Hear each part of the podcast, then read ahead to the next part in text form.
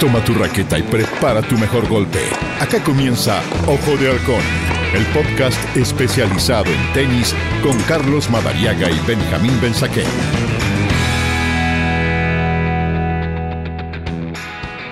¿Qué tal? ¿Cómo les va? Sean bienvenidos a esta nueva edición de nuestro podcast de tenis Ojo de Halcón, hashtag ADN Ojo de Halcón en nuestras redes sociales, ya imbuidos en el desarrollo de la gira sobre pasto que nos tendrá pendiente en un par de semanas más de Wimbledon, pero con elementos interesantes para comentar junto a Benjamín Benzaquén. Benja, ¿cómo estás? Muy bien, Carlos, ¿cómo te va? A todos un gran saludo. Todo muy bien, Benja. Comencemos, si te parece, por la realidad de los chilenos que nos va a tener pendientes eh, de Alejandro Tavilo, que no tuvo un buen arranque, ya lo comentábamos en su minuto en Hertogenbosch, donde cae eliminado en la primera ronda y donde ahora va a buscar eh, meterse nuevamente en un cuadro principal, porque si bien en Países Bajos ingresó directamente, posteriormente intentó superar la clasificación en Queens, no pudo hacerlo y ahora intenta nuevamente eh, hacerlo en Mallorca. ¿Cómo son las cosas, Benja? Una tierra de arcilla, zona más bien ligada a Rafael Nadal, digamos, y que tiene un torneo sobre césped en la previa de Wimbledon. Estará jugando Alejandro Tavilo la primera ronda de la cual, y al menos ante el austriaco Lucas Midler, a ver si es que el chileno logra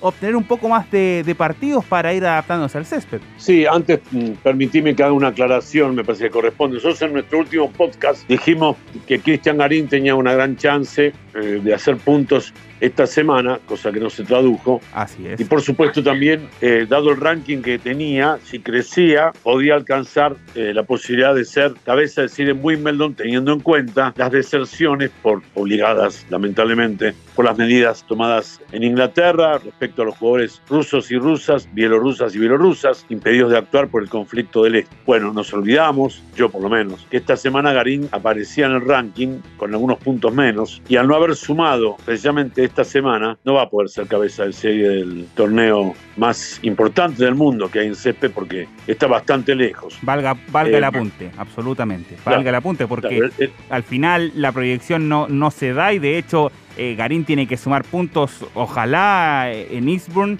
eh, considerando que en Halle no pudo hacerlo, perdió rápidamente ante Sebastián Corda. para el colchoncito de puntos, considerando los que no podrá defender en Wimbledon. Una tercera ronda, más que mal. Claro, y entonces, como, como en todos los torneos del Grand Slam, el sorteo de los cuadros se va a realizar con el ranking de este próximo día lunes. Así es. En el que estarán esperando, claro está, aquellos jugadores que sí son favoritos para ver con quién arrancan. Eh, Garín esta semana ya no tuvo chance de sumar. Eh, los puntos que gane la semana que viene, ojalá, en el torneo de Palma de Mallorca. A ver, dije bien, no. Él está jugando en. sí, en Eastbourne. Recordemos, Eastbourne para Garín, Palma de Mallorca para Alejandro Tavilo, en la cual hizo En la cual. Exactamente. Claro, en la cual.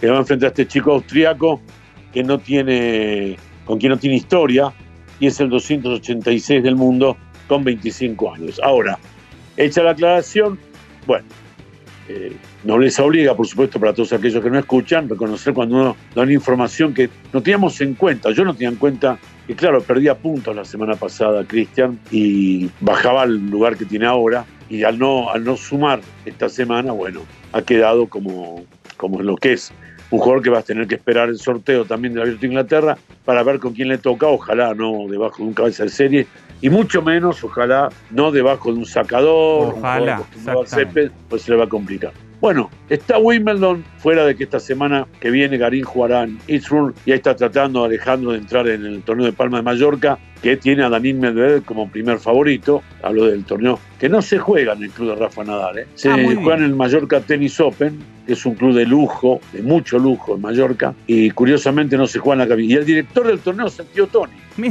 pero no se juega en la en la Academia de los Nadal. Se juega en otro recinto eh, deportivo muy, muy, muy bien armado que tienen en Mallorca. Mallorca creció en el tenis internacional porque hay que recordar que antes de Rafa tuvo Carlos Moyá, que fue número uno en el mundo, hijo de esas tierras, donde hay mucho dinero de inversiones de franceses, alemanes e ingleses que van a esas tierras al calor y al buen sol que tiene Palma de Mallorca en gran parte del año. Ese, esa llegada de mucho dinero a la isla le permitió que vive del turismo, ¿eh? tener lo que tiene ahora, academias de tenis de primerísimo nivel que bien podrían estar en cualquier capital importante de Europa, están en eh, Palma de Mallorca. Yo tuve la suerte suerte de conocer la del Rafa Nadal y es increíble. Pero me han dicho, colegas españoles, que el Mallorca Tennis Open supera al de Rafa. ¿Cómo será? Dios mío, lo que será. Eso. Exactamente. ¿Cómo será? bueno, la verdad que eh, ahí se va a jugar un gran torneo, casi un millón de dólares en premios, un 250, que un premio de un millón de dólares es muy importante. Y bueno, en Palma Mallorca, ojalá que le vaya bien a Alejandro desde mañana. Son dos partidos los de la quali. Si gana, tendría que jugar con el vencedor de Jan Lennon Straff o Fernando de Verdasco. Este es muy peligroso el zurdo, el veterano zurdo español que se está acercando a los 40 años, creo que tiene 38 ahora, pero sí tiene un talento increíble, es zurdo y, como español, curiosamente, Fernando ha jugado muy bien siempre, igual que Feliciano López, en canchas rápidas, otro zurdo talentosísimo de los españoles. Lo que pasa es que lo de Nadal los tapa a todos, la verdad que los tapa a todos. Sí, absolutamente. En más de un país de los nuestros, hubiéramos querido tener un Verdasco y un Feliciano López. O un David Ferrer, por poner un nombre, o un Roberto Bautista Gut. Con eso nos alcanza. Claro. sobradamente. Pero estos dos son, estos son zurdos y además eh, juegan en canchas rápidas bien. o sea, son nacidos en arcilla, se defendieron muy bien en arcilla, pero juegan muy bien en canchas rápidas. Entonces, este, bueno, vamos a ver. Eh, Alejandro también viene de una inactividad, un partido por aquí, alguno por allá y ahora tiene que tratar de, ojalá, avanzar al cuadro principal, porque a Wimbledon, donde va a estar entre los jugadores eh, que tienen que ver con, con el cuadro principal, eh, ojalá, digamos, eh, avance, porque Wimbledon, bueno, lo va a hacer jugar partidos a cinco sets. No está muy acostumbrado Alejandro a esto y menos al set.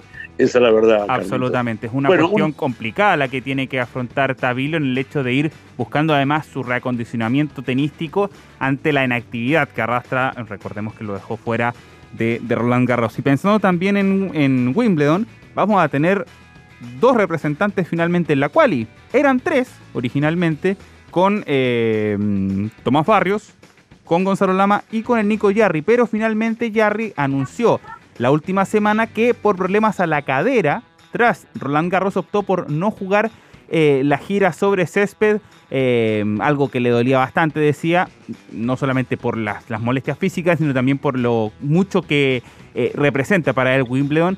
Y finalmente van a ser solamente Lama y Barrios quienes ya están instalados ahí en Londres buscando adaptarse al césped de cara a las clasificaciones, que tiene además la peculiaridad Benja y algo que a mí por lo menos eh, me parece increíble que se mantenga el hecho de que sean partidos a cinco sets la clasificación de Wimbledon, una cuestión eh, terrible. Increíble, ¿no? Me parece terrible.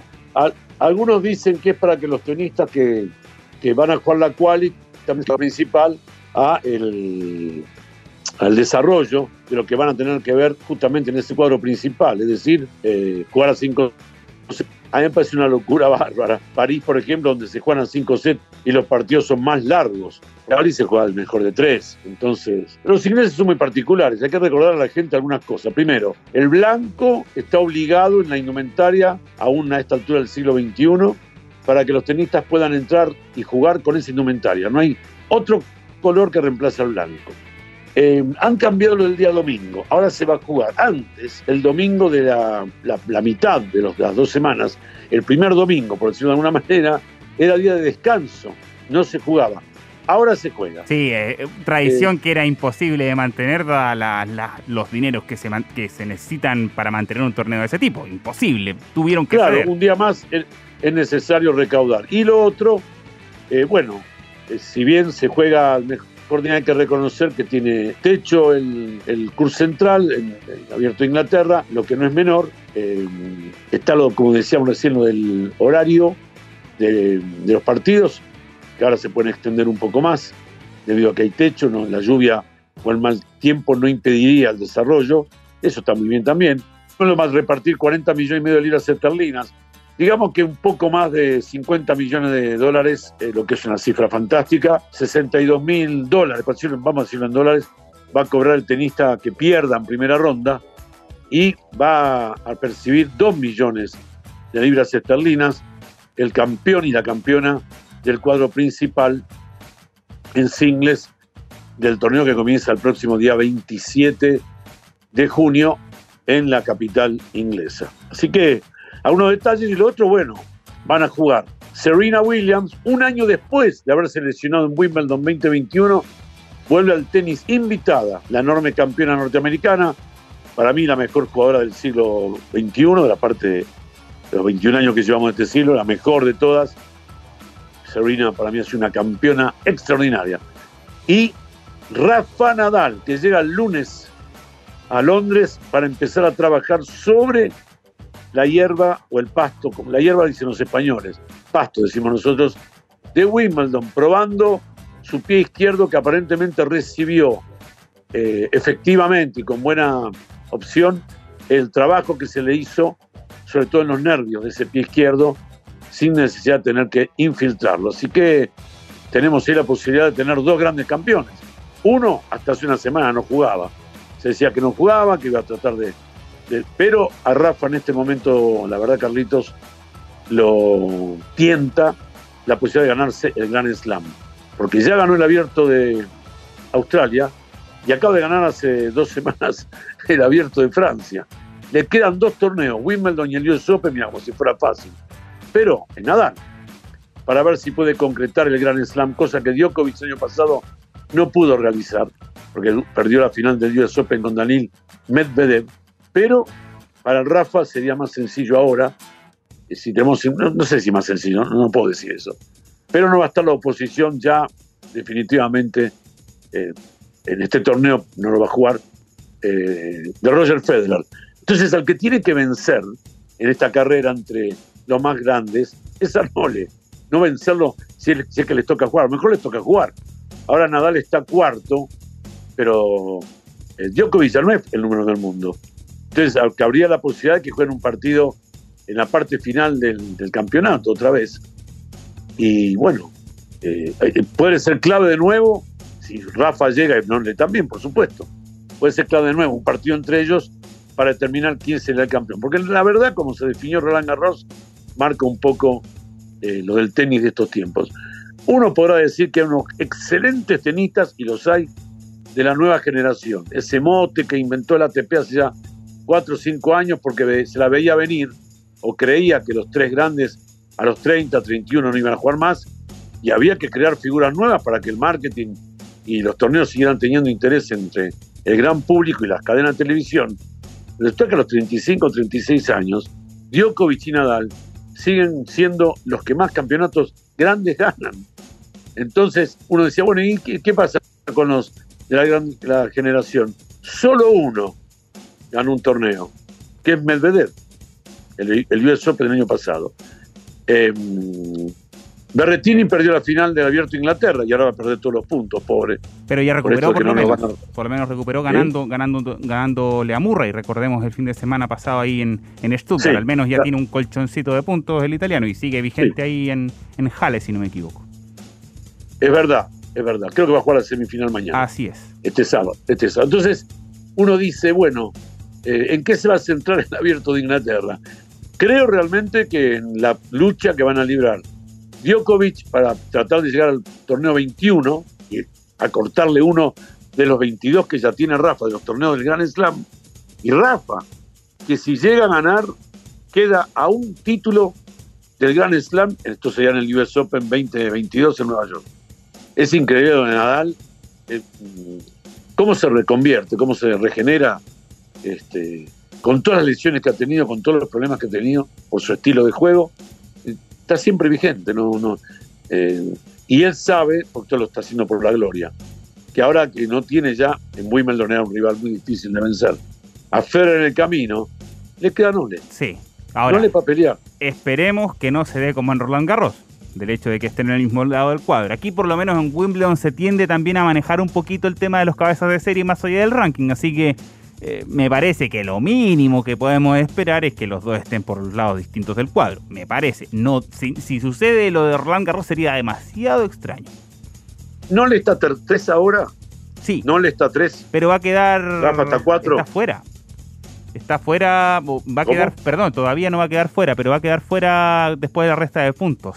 Toda la razón, Benjato. Aún se mantiene vigente Djokovic, considerando que la resta de puntos de Wimbledon eh, todavía queda para que ocurra. ¿Medvedev es el número uno en este momento? Sí. Sí, eso sí.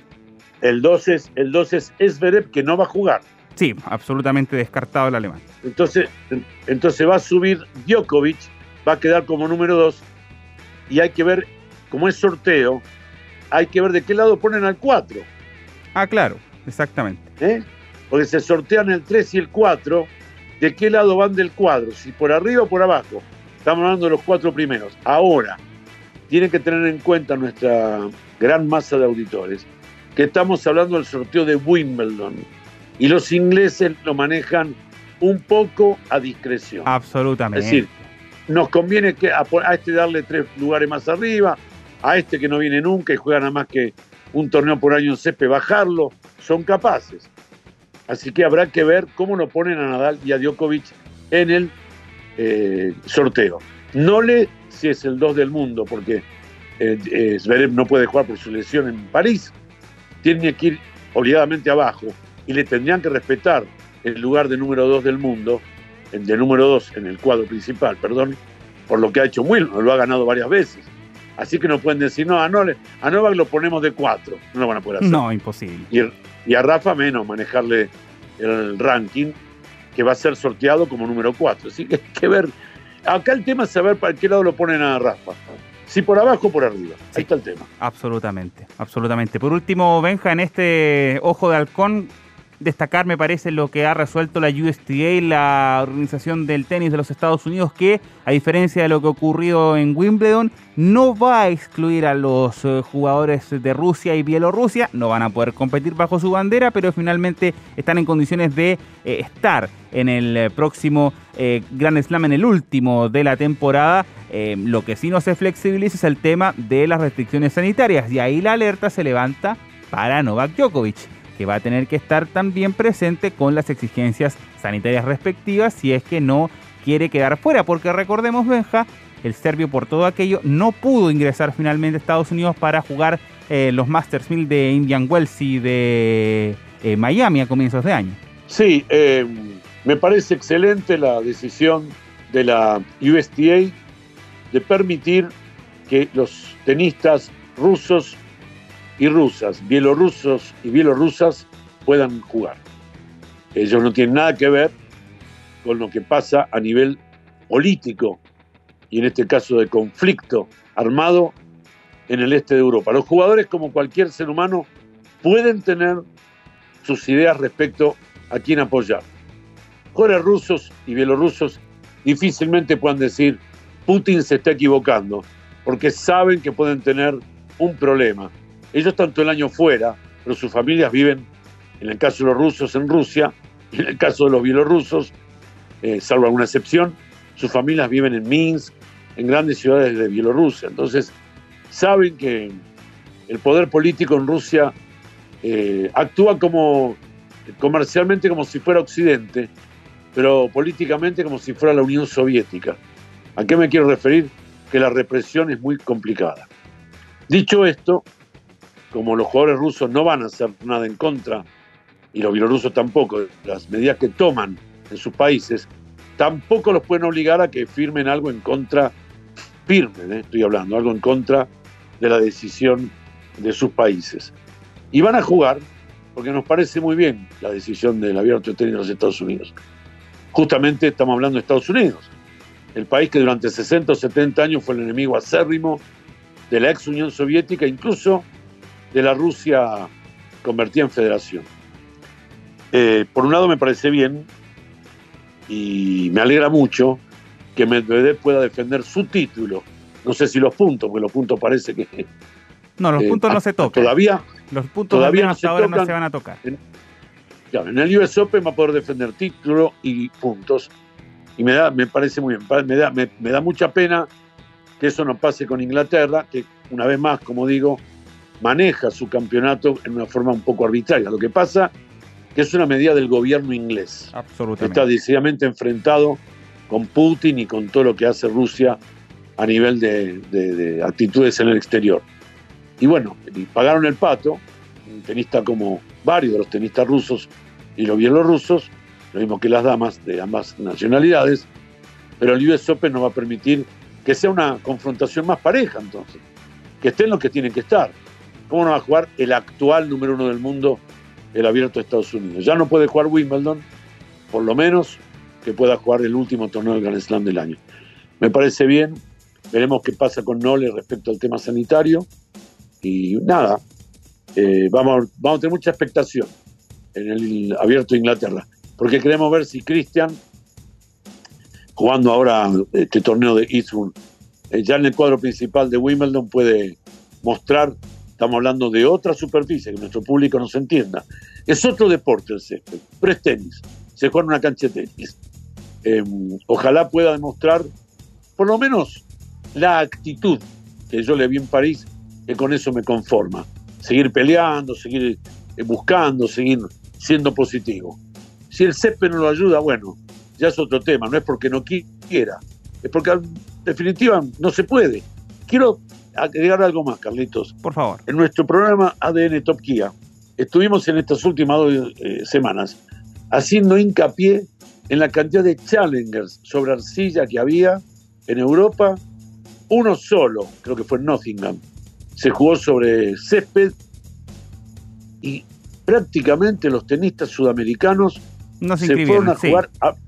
sí, lo hablo del escalón, exactamente. escalón del medio, ¿no? Sí, claro. Se fueron a jugar Challenger de arcilla en vez de intentar jugar los torneos de césped. Eso demuestra claramente que a los jugadores de nuestra región el césped no les interesa. Y como muchos, hablo el caso, por ejemplo, le tengo mucha estima, Fede, lo conozco muy chico, el hermano de Guillermo Coria, Federico Coria, que sabe que está en el cuadro principal de Wimbledon y que sabe que por perder en la primera ronda, porque no le da ninguna pelota al césped, se va a llevar más o menos 70 mil dólares. Está jugando Challengers de canchas lentas. Yo, para mí no tiene, no tiene sentido esto. Yo felicito a Garín, que ha tratado de hacerlo. Ha ido a jugar este, la semana pasada y juega esta semana. Y ahora en Profesional, claro, profesional. Fue a jugar un ATP 500 y ahora va a jugar un ATP 250, muy bien remunerado, para tratar de ganar dos o tres partidos, ojalá, y decir, bueno, ya más o menos sé cómo pica la pelotita y cuánto me tengo que agachar. Pero los otros, digo, por la mayoría de los sudamericanos, no todos, algunos fueron a jugar, Tiago Monteiro, brasileño, fue a jugar, pero te digo la verdad, eh, es increíble. Increíble la poca predisposición que tienen a, tratar de ser jugadores más completos. Es decir, bueno, me toca un mes por año y ese mes por año lo quiero jugar bien. Quiero ver. Y acá la impresión que da es que van por la plata nada más. Absolutamente. No, por, no por un tema deportivo. no, por, supuesto. Y eso es lo que vamos a ver si es que se evidencia como tesis en las próximas semanas cuando se esté desarrollando ya el, tercer Grand de la temporada o si eventualmente tenemos alguna sorpresita ahí en el césped inglés. Benjamín Mensaquen, seguiremos en contacto en más ediciones de Ojo de Halcón. Te mando un abrazo. Lo mismo, Carlitos, te mando un abrazo muy bien, que estén todo muy bien, chao. Exactamente, nos reencontramos junto a todos ustedes en una nueva edición de Ojo de Halcón, el podcast en el cual analizamos todo el mundo del tenis en una próxima edición la semana que viene. Que estén muy bien.